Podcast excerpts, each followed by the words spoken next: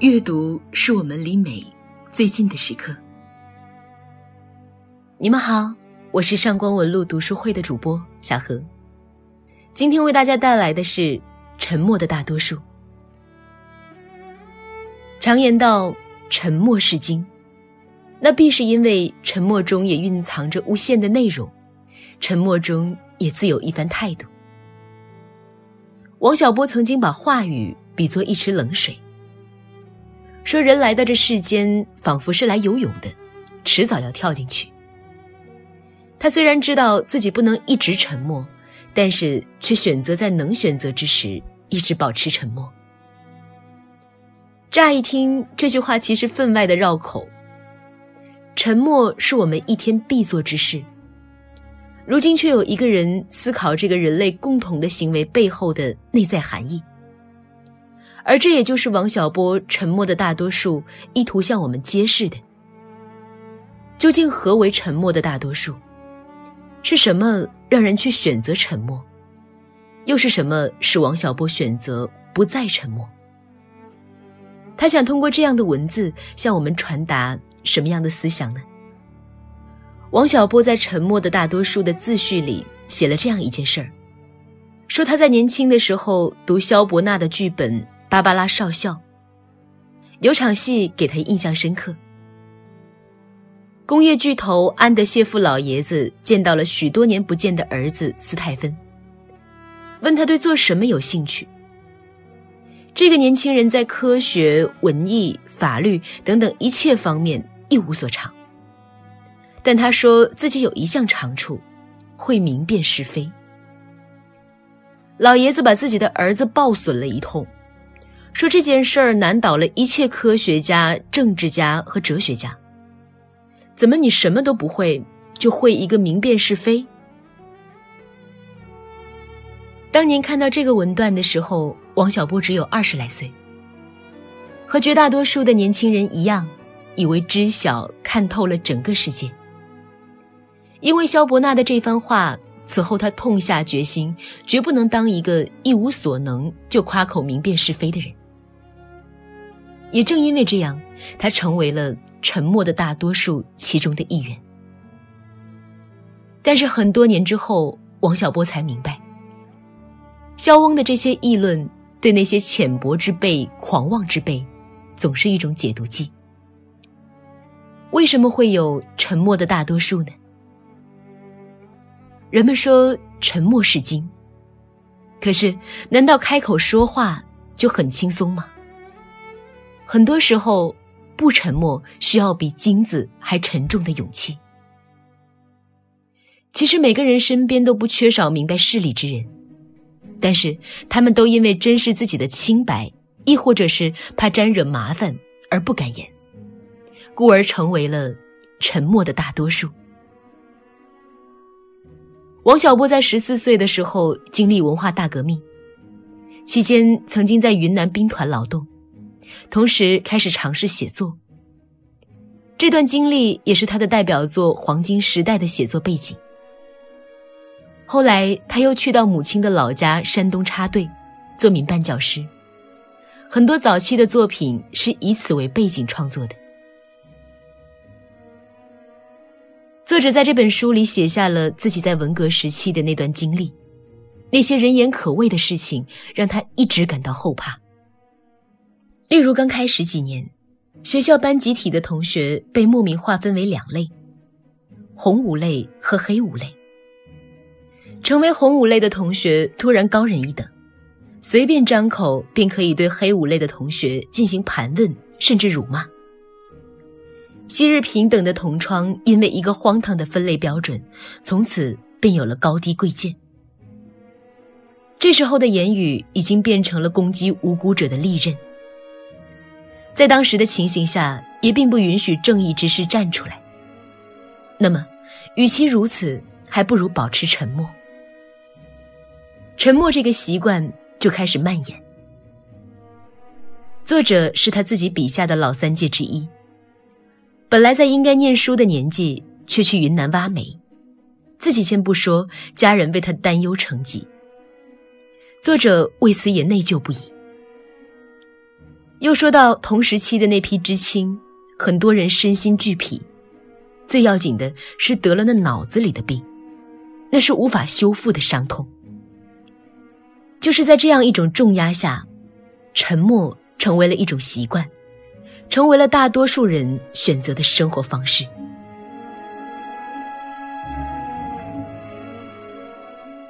现在的人常把一句话放在嘴边，说：“好看的皮囊很多，有趣的灵魂太少。”其实王小波就是这样一个有趣的灵魂。后来的王小波参悟到了萧翁剧本中的深意，于是准备声明自己的态度，写下这本《沉默的大多数》，来抒发自己曾经在沉默时候的所思所想。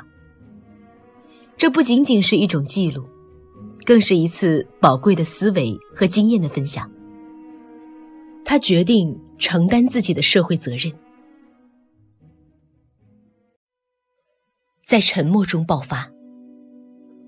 其实，沉默并不代表不明事理，相反，沉默的人恰恰可能已经洞悉了自身所处的环境。沉默正是他们在这种环境下的选择。但是王小波最终选择了在沉默中发声。王小波生性浪漫，他热爱生活，善于观察生活。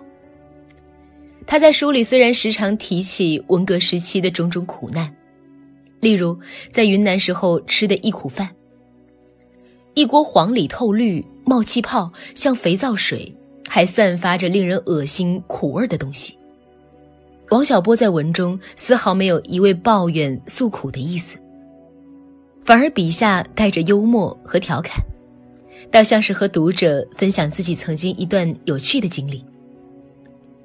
他自己也在文中说过：“这世上好事儿、坏事儿都拿不准。”在他眼里，文化大革命耽误了几代人的青春，看似是坏事儿。但是他自己却还能从中悟出点浪漫来。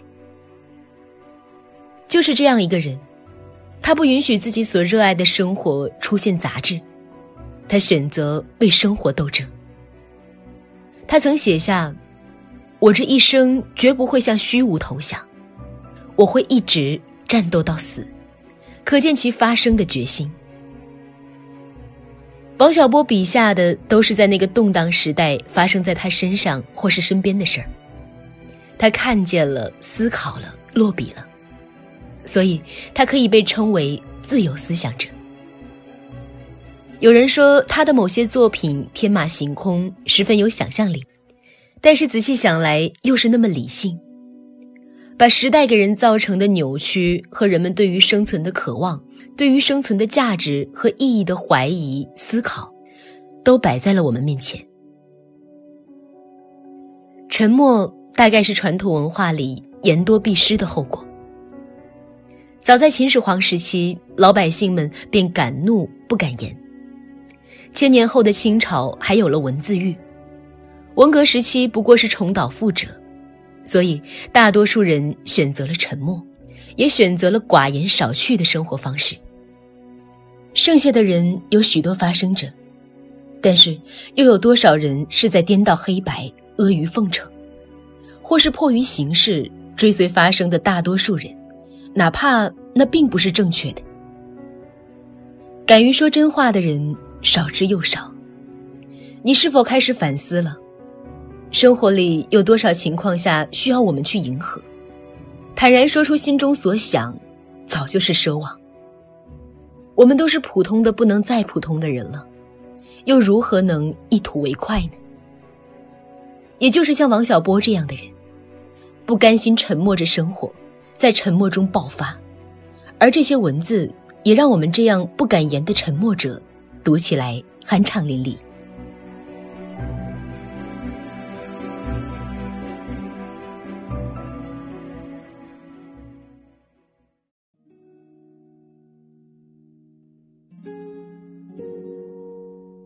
他本该过浪漫的一生。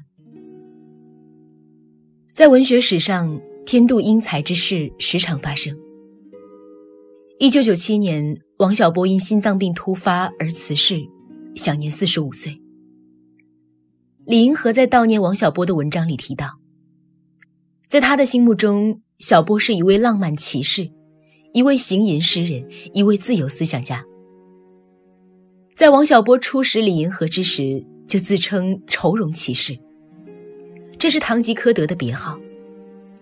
可见王小波的浪漫是由内而外的天赋，他的魅力延展在文字里，从他的字里行间可以直观感受到。他的喜怒哀乐，作品中饱含着情感，如涓涓细流。他并没有把写作当成是教化或者宣扬的手段，而是当做一种生活，一种交流和分享。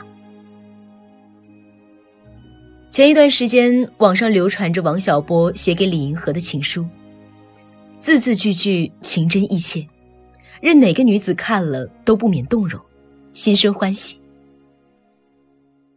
世间怎么会有这么可爱的人呢？既热爱生活，又将爱人视若珍宝，活得真诚而热烈。他的一生本该是浪漫的，却从小便历经坎坷，最终英年早逝，不禁令人叹惋。有人提出来这样一个观点：其实沉默的大多数，仔细想来，是古今中外最大的弱势群体。他们沉默的原因各不相同，有的人是没能力，有的人是没机会，还有的人是想说不能说，甚至有人对话语有着厌恶之情。无论出于何种原因，在其他人面前都是弱势。王小波站出来发声，他像一个英雄，带着浪漫的情怀，代表一个群体声明自己对生活的看法。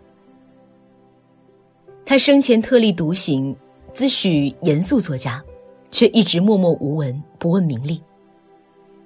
故去后，他受到越来越多人的关注。无论是赞美之词，还是揶揄非议，至少无数人开始完完整整的审视王小波。高晓松曾经这样评价王小波，说他是神一样的存在，称之为中国白话文第一人。并且甩开第二名很远。冯唐说：“他是一个奇迹，一个好的不得了的开始。”王小波从小便知晓世故，但却不世故，仍然怀着一颗赤子之心对待生活，对待身边的一切。他笑着讲出曾经的苦难，有着大家风范，却从不居高临下。是他用短暂的生命照亮了迷茫的一代。让更多的沉默者有了发声的勇气。他已然有了浪漫的一生，他的文字让世界不再沉默。